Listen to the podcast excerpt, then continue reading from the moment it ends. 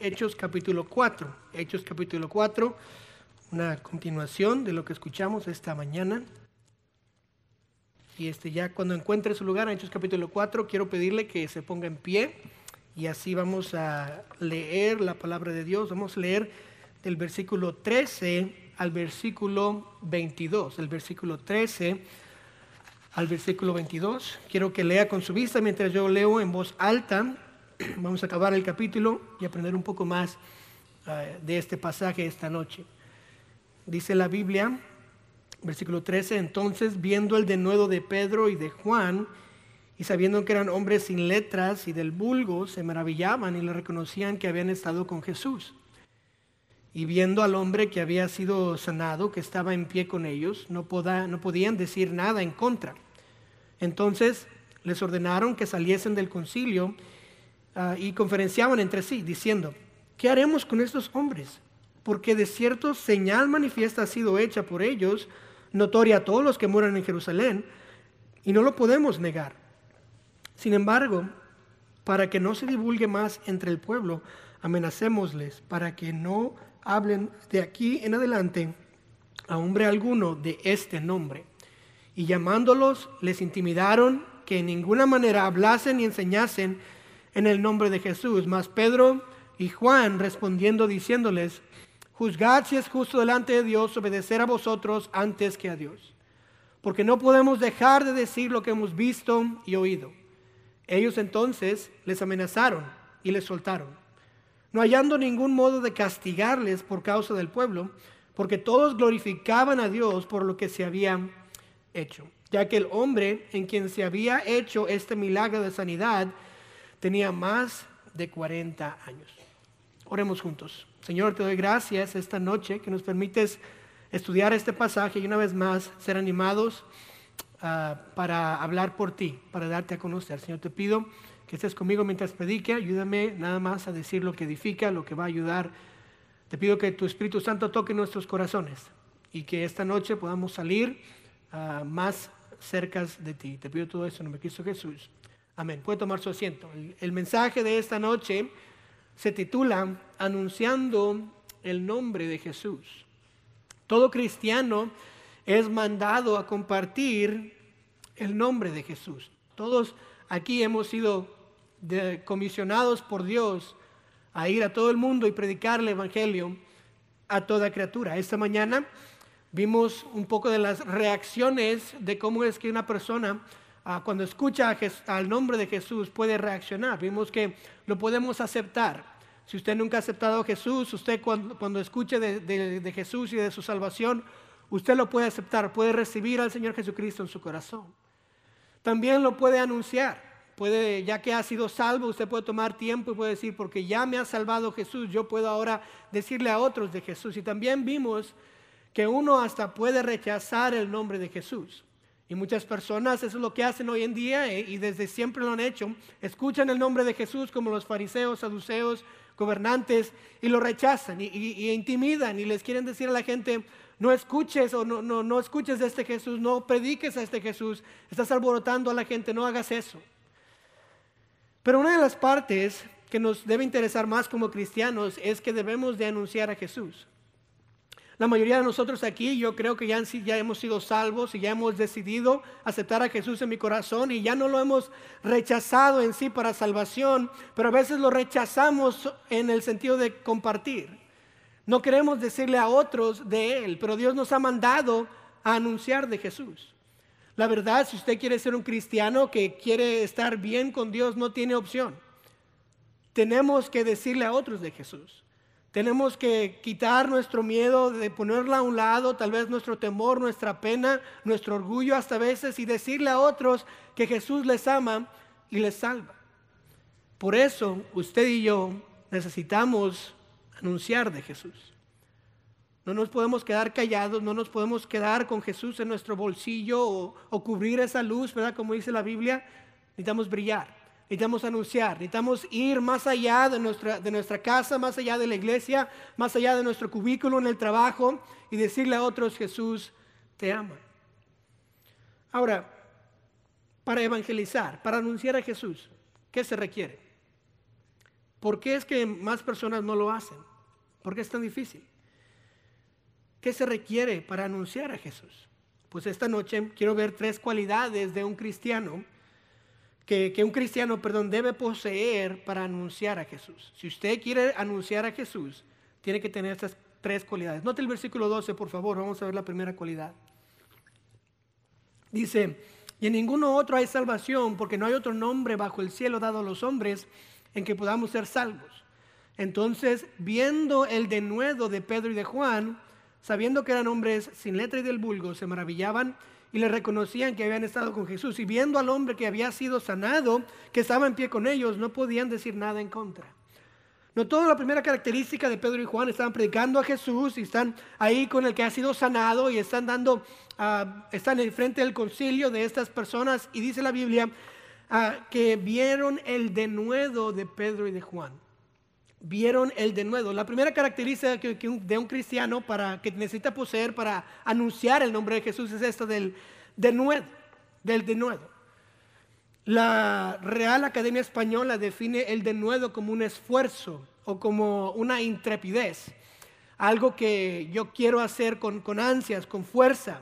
¿Qué quiere decir denuedo, esfuerzo, intrepidez? Yo estoy, lo que yo creo que quiere decir es esto, que yo estoy listo y dispuesto. Soy listo y dispuesto a pesar de lo que yo sienta.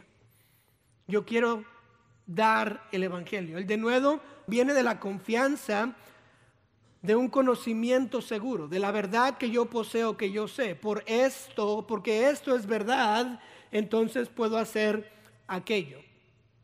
Por ejemplo, un mecánico tiene de nuevo cuando yo voy y le digo, mi carro tiene un ruido. Él dice, no se preocupe, yo lo averiguo qué es y lo arreglamos. El denuedo de un mecánico a arreglar un carro viene porque ya sabe lo que está haciendo, ya reconoce los problemas del carro y puede confiadamente arreglar el carro y me puede decir, esto está mal, necesitamos hacer esto. Ah, si usted va al doctor y le dice, me duele esto, el doctor tiene de nuevo y averigua que está mal. No, no le ve, imagínese todo así como que, ¿qué le duele? Uy. Pues, no sé, o sea, puede haber muchas cosas. Tiene que ir a otro doctor porque yo no, Ah, obviamente no hacen eso. ¿Qué hacen los doctores? Oh, ok, déjenme averiguar, hacen exámenes, tienen de nuevo. ¿Qué? Porque ya tienen seguridad de lo que están haciendo, han estudiado por años. Usted va con ellos confiado y ellos tienen confianza de que saben lo que están haciendo y lo hacen.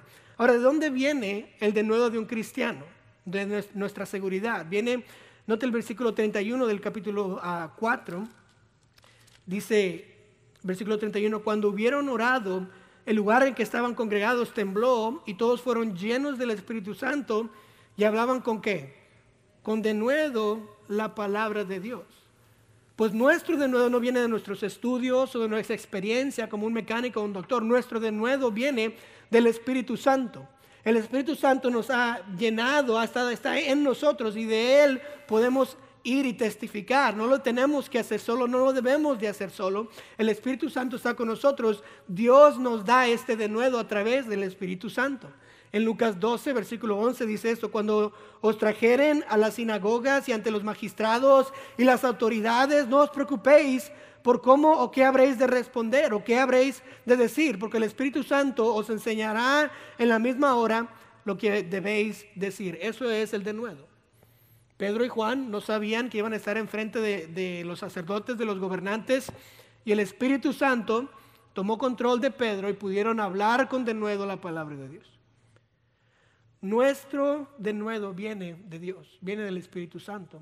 También viene de lo que ya sabemos acerca de Jesús. No del versículo 8 del capítulo 4. Dice, entonces Pedro, note, lleno del Espíritu Santo, les dijo, gobernantes del pueblo y ancianos de Israel, puesto que hoy se nos interroga acerca del beneficio hecho a este hombre enfermo de manera a este, de, que, de qué manera este haya sido sanado. Sea notorio a todos vosotros, noten, y a todo el pueblo de Israel, que el nombre de Jesucristo de Nazaret, a quien vosotros crucificaste, de quien Dios resucitó a los muertos, por él este hombre está en vuestra presencia.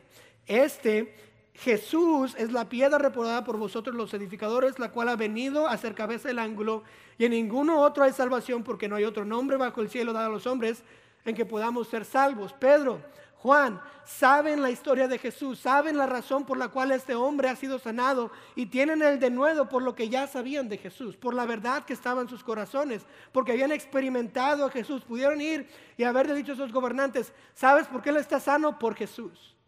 Esa es la verdad. El denuedo nuestro viene de Dios a través de su Espíritu Santo, pero también de lo que yo ya sé de Jesús. Ahora, este denuedo ¿qué produce en mí? Si yo tengo denuedo, ¿qué produce? Nota el versículo 13. Entonces, viendo el denuedo de Pedro y de Juan y sabiendo que eran hombres sin letra y del vulgo, note estas palabras, se maravillaban. Los gobernantes, los estudiosos de la palabra de Dios, de las escrituras, se maravillaban de Pedro y de Juan. El denuedo produce en mí algo que no soy.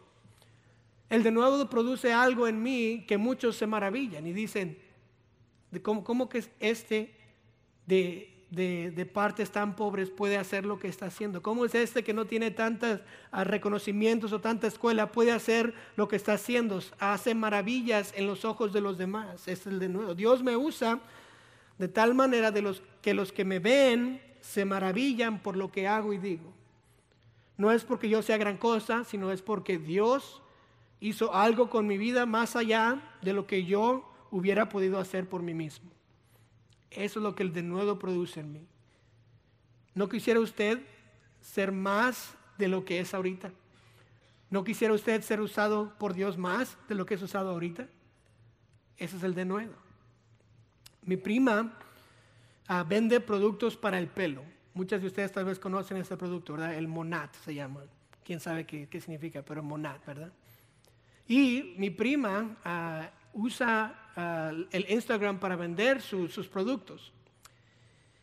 Y, en la realidad me fastidia, porque cada vez que quiero ver qué está pasando en la vida de ella, me quiere vender shampoo. Y yo digo, yo no necesito shampoo, gracias, mira mi pelo, qué bonito está, ¿ok? Y este, no sé si usted conoce Instagram, pero Instagram tiene las historias y ella tiene como unas 38 historias de cómo vender producto y cómo hacer producto y que, qué tan bonito es. Y está tan fascinada con este producto que hizo con su pelo, que ahora lo está vendiendo y está diciendo cosas como, hace, hace cuatro meses, mira cómo estaba mi pelo y mira mi pelo ahorita y cómo es lo que ha cambiado.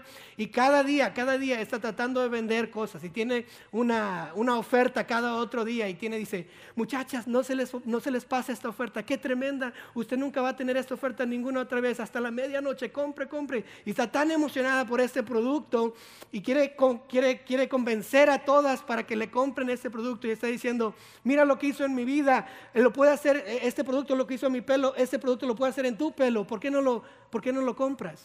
Aquí está el cupón. Eso es de nuevo.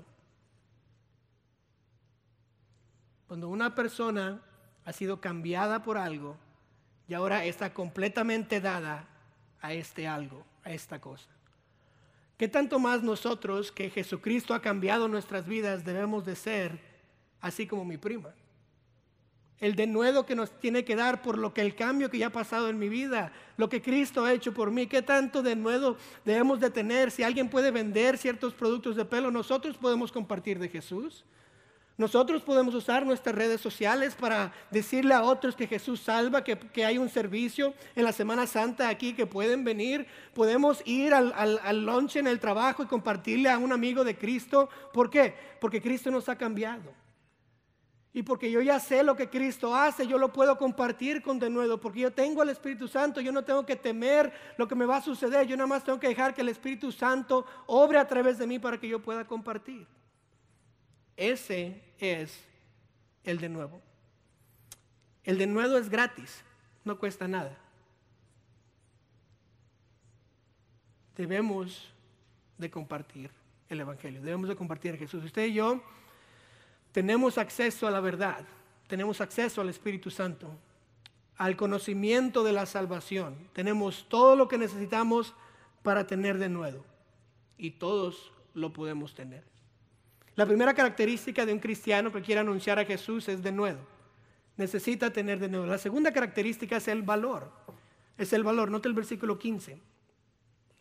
Dice el versículo 15, entonces, les ordenaron que saliesen del concilio y conferenciaban entre sí diciendo, ¿qué haremos con estos hombres? Porque de cierto señal manifiesta han hecho por ellos, notoria a todos los que moran en Jerusalén, y no lo podemos negar. Sin embargo, para que no se divulgue más entre el pueblo, amenacémosle para que no hablen de aquí en adelante a hombre alguno de este nombre.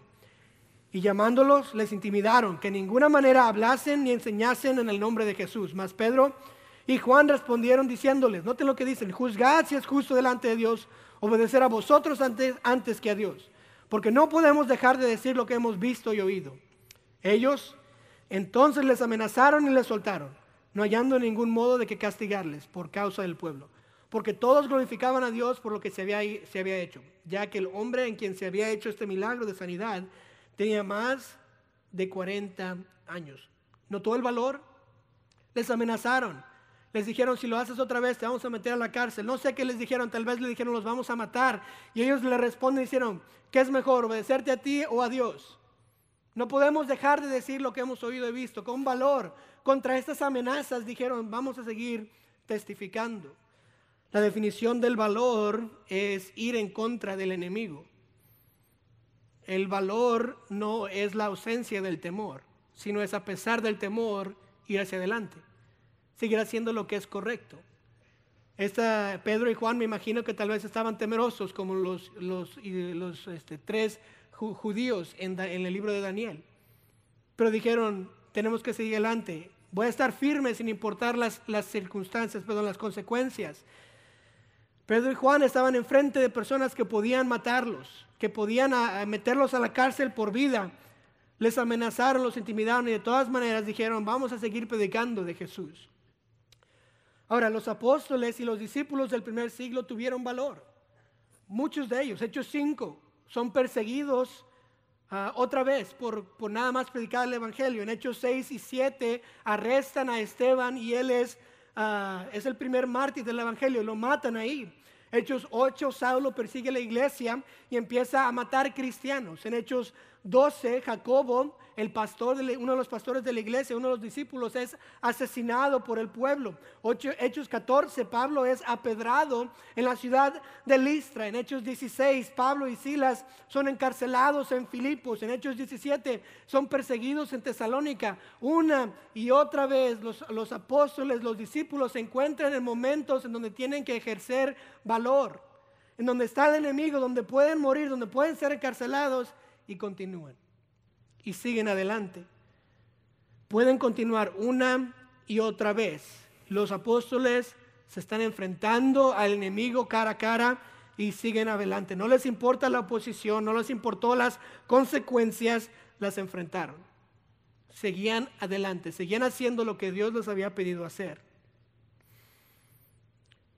En la naval ah, uno puede agarrar medallas por lo que hacen eh, en ciertas, ciertas cosas, ¿verdad?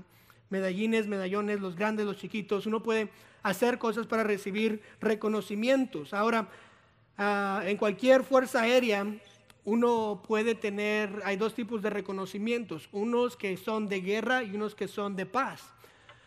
Obviamente los, los que son de guerra solo se pueden recibir en momentos de guerra. Hay uno que se llama, ¿verdad? La, la medalla de honor. Esa es cuando una, un soldado, un marinero, un, marino eh, excede lo que se requiere y va más allá y salva personas y hace más para la obra, para la misión que cualquier otro, otro tiempo. Estas medallas de, de guerra son muy valiosas. No se reciben nada más porque uno es cobarde.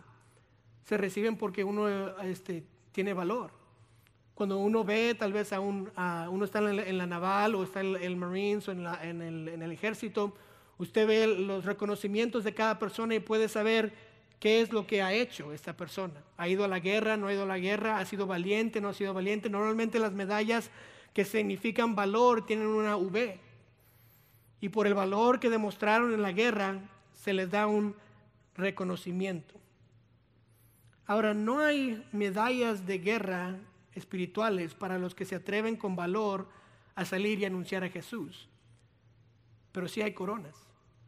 Segunda Timoteo 4, 6 dice esto, porque yo ya estoy porque yo ya estoy para ser sacrificado y el tiempo de mi partida está cercano.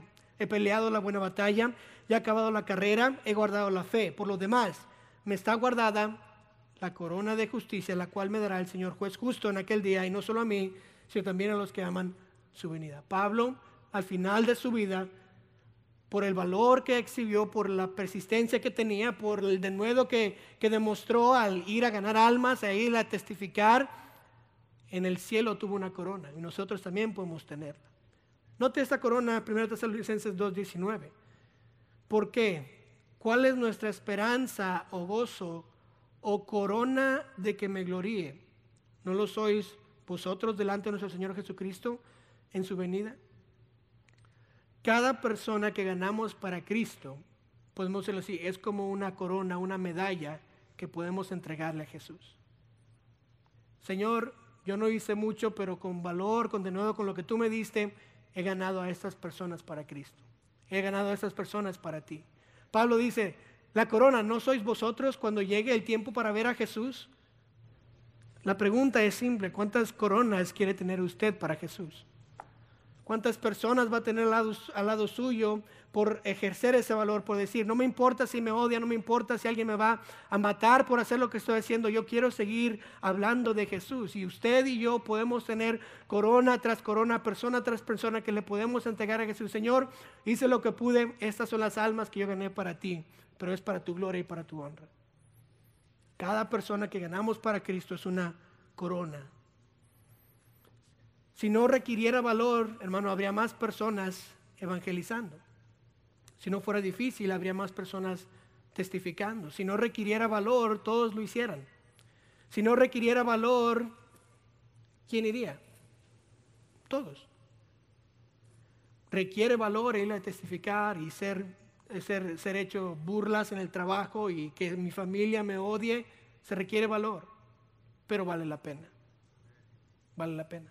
Al final de cuentas, estas coronas, estas personas, estas almas, valen la pena. ¿Qué importa si se burlan de mí? Tengo almas atrás de mí que están viniendo al cielo por algo que yo hice, por el valor que demostré.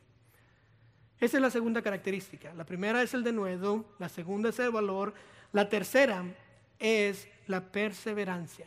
Es la perseverancia. Note el versículo 23 al versículo 31. Dice aquí, y puestos en libertad, vinieron a los suyos y contaron todo lo que los principales sacerdotes y los ancianos les habían dicho. Y ellos, habiéndolo oído, alzaron unánimes la voz a Dios y dijeron, soberano Señor, tú eres el Dios que hiciste el cielo y la tierra, el mar y todo lo que en ellos hay. Que por boca de David, tu siervo, dijiste, ¿por qué se amotinan las, las gentes y los pueblos piensan cosas vanas? Se reunieron los reyes de la tierra y los príncipes se juntaron en uno contra el Señor y contra su Cristo. Porque verdaderamente se unieron en esta ciudad contra tu santo Hijo Jesús, a quien ungiste, Herodes y Poncio Pilato, con los gentiles y el pueblo de Israel, para hacer cuanto tu mano y tu consejo habían antes, de, antes determinado que sucedería. Y ahora, Señor, mira sus amenazas y concede a tus siervos que con todo de nuevo hablen tu palabra, mientras extiendes tu mano para que se hagan sanidades y señales y prodigios mediante el nombre de tu santo Hijo Jesús. Cuando hubieron orado, el lugar en que estaba congregados tembló y todos fueron llenos del Espíritu Santo y hablaron con de nuevo la palabra de Dios. A esto se le llama perseverancia. Acaban de salir de la cárcel, acaban de salir de estar con estos gobernantes, van a los hermanos, les dicen lo que pasó, se regocijan. Yo no sé por qué se regocijan, porque estaban en la cárcel, pero porque son cristianos, ¿verdad? Y somos locos, amén. Este, nos regocijamos cuando cosas malas nos pasan porque sabemos que es para bien, sabemos que Dios estaba en control. Toman tiempo, oran al Señor, todos se gozan y ¿qué hacen después? Lo mismo que el que, que se metieron en la cárcel. Lo mismo que hicieron antes de que los metieran en la cárcel. Van otra vez, condenó, Señor, Señor, danos de nuevo una vez más para ir a predicar y van y predican el Evangelio. Eso se llama perseverancia. Cuando lo hago una y otra y otra y otra vez.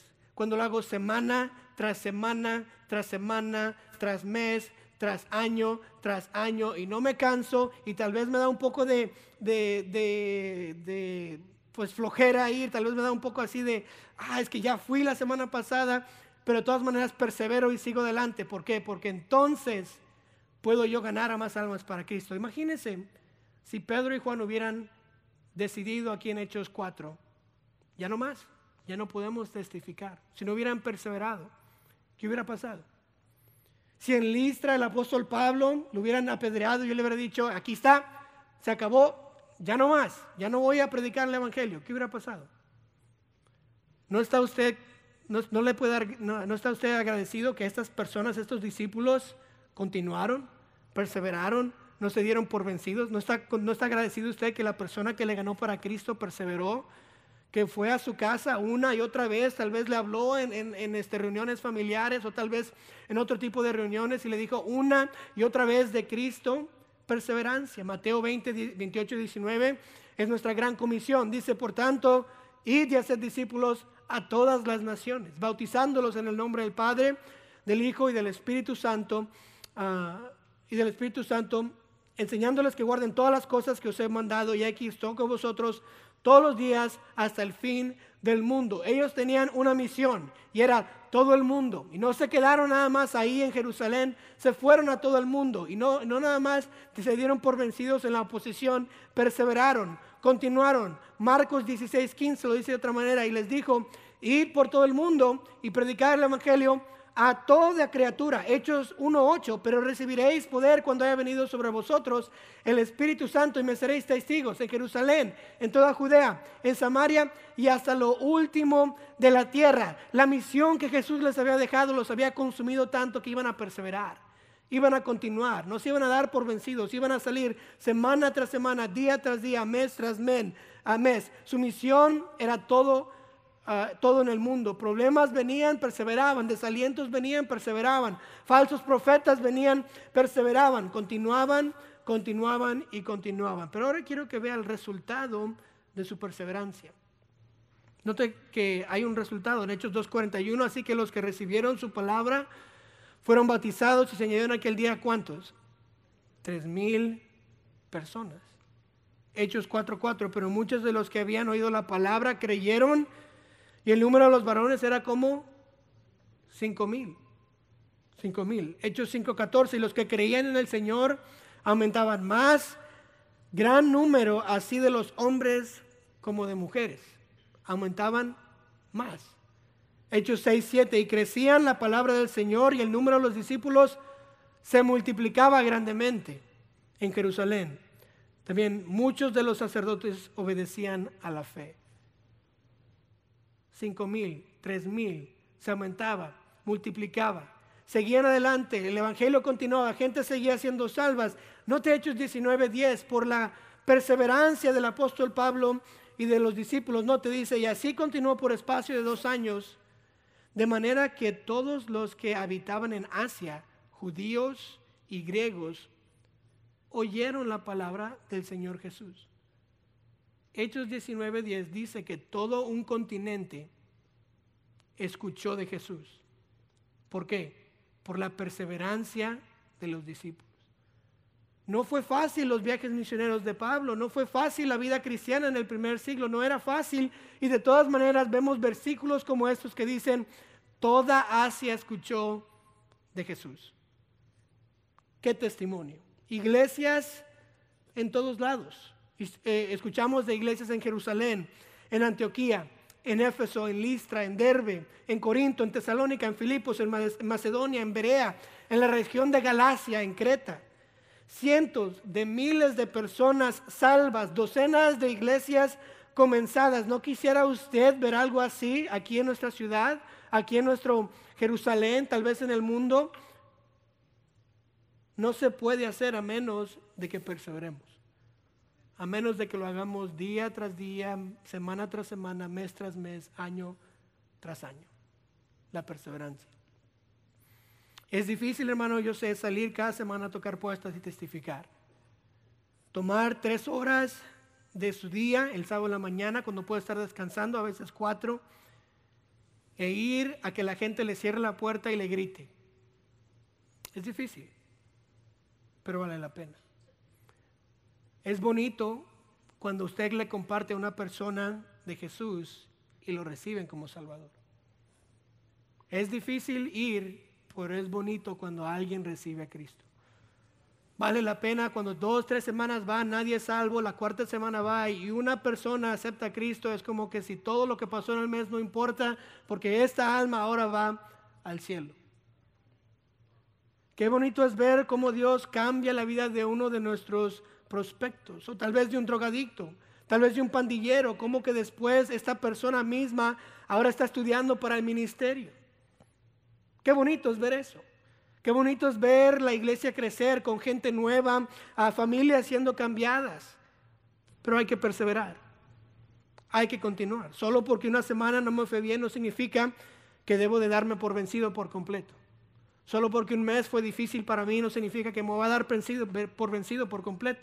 Tengo que perseverar, tengo que continuar, tengo que ver más allá de esta semana, más allá de las tres horas que voy a perder ese día. Eh, eh, tengo que ver más allá de este momento que necesito ver en 10 años, en 15 años, en 20 años, que otras familias van a estar sentadas aquí por lo que yo hice años pasados y van a estar ahora ellos discipulando y ganando almas y trayendo a otros para Cristo. Necesitamos ver más allá, tres años, cinco años, diez años, quince años. 50 años tal vez para nosotros. Lo que hemos comenzado ahorita lo podemos ver más allá. Yo no sé usted, pero nuestro pastor está en El Salvador y notó lo que dijo. Comenzamos una iglesia hace 12 años en Metapán y empezamos otra iglesia en Cojutepeque hace 10 años. Y la palabra de Dios está siendo predicada están continuando, están siendo fieles al Señor, están perseverando. Y no le encantó ver el grupo de personas en la iglesia de hermano Friedenstein. No le encantó ver cómo es que había hombres listos para continuar con la iglesia, pastores listos para predicar. No le encantó ver eso, pero todo sucedió hace 12 años, hace 10 años. Estas personas allá en El Salvador tenían que tener esta perseverancia. No pudieron darse por vencidos, no, tenían esa opción, necesitaban continuar. Si queremos ver el resultado en 10 años, tenemos que perseverar, tenemos que continuar. Tenemos que decir una semana, otra semana, el próximo mes voy a continuar, continuar. Hermanos, si desmayamos, nunca vamos a cegar. Gálatas 6, 8, porque el que siembra para su carne, de la carne segará corrupción, mas el que siembra para el espíritu, del espíritu segará vida eterna. Hermanos, no nos cansemos pues de hacer bien, porque a su tiempo segaremos si nos desmayamos. Perseverancia. No se canse, continúe. No se dé por vencido, persevere. Sigamos adelante para el Señor. Esta mañana yo mencioné, ¿verdad?, que había ya invitaciones para, para, salir y para ah, esta semana llevar a, la, a nuestra comunidad, a nuestra vecindad, a nuestro trabajo tal vez. Y saben que todavía hay muchos paquetes todavía. Podemos llevarlos esta semana. Es tan fácil como a decirle, ¿sabe qué? Quiero invitarle al servicio de Semana Santa. Y luego mañana y el, martes encontrar a otra persona y dárselo una vez más. Con valor, con denuedo, con un poco de perseverancia y decir, le invito al, al servicio de Semana Santa el miércoles tengo otro tratado. ¿Sabe qué? Quiero, quiero invitarle al servicio de Semana Santa. Los paquetes tienen como 25 invitaciones. Tenemos 28 días para Semana Santa. ¿Qué tal si usted se compromete a dar uno por día? En la tienda, en la gasolinera, en el trabajo. Si perseveramos, imagínense, si todos aquí damos 25 invitaciones a personas que conocemos, ¿cuántos invitados tendríamos en Semana Santa? si perseveramos, si lo hacemos con valor, si, damos, si tenemos un poco de nuevo y decirles, esta iglesia es la mejor del mundo. Amén. ¿Verdad? Bueno, no me convencieron, pero espero que convenzan a aquellas personas que, van a invitar. Uh, ¿Por qué no vienes a la iglesia? Tu vida va a cambiar, Jesús te puede cambiar. Mira lo que ha pasado conmigo, no es que yo lo haya hecho, Dios lo hizo a través de mí. Esto puede pasar en tu vida. Pero necesitamos perseverar. Necesitamos tener de nuevo, necesitamos tener valor, necesitamos continuar, porque en años vamos a ver lo que ha pasado, la diferencia que puede, lo puede haber por haber ah, perseverado. Hermanos, tres características de una persona que quiere anunciar de Jesús. Tiene que tener de nuevo. Tiene que confiadamente el Espíritu Santo decir la verdad, qué es lo que Jesús ha hecho en su vida. Hay que tener valor. cuando viene la oposición hay que continuar, no hay que ser intimidados ah, o amenazados por los que no quieren que prediquemos la verdad, hay que continuar y decir con perseverancia, necesito predicar y decirles a otros de Jesús. Ahora, dígame hacerle esta pregunta. ¿Tiene usted las características de una persona que anuncia el nombre de Jesús? ¿Está disponible? Estas características están listas para que usted las tome. Son gratis, no le cuesta nada. Dios se las puede dar y Dios le ha mandado a testificar de Jesús. Y cuando Dios nos llama, Él también lo hará. Primera Tesalonicenses 5:24, fiel es el que os llama, el cual también lo hará. Dios no le pidió testificar porque no puede. Dios le pidió testificar porque Él quiere hacerlo a través de usted. Y Dios lo va a hacer si usted le deja que lo haga. ¿Por qué no nos ponemos de pie? Vamos a orar juntos al Señor y tener nuestro tiempo de invitación.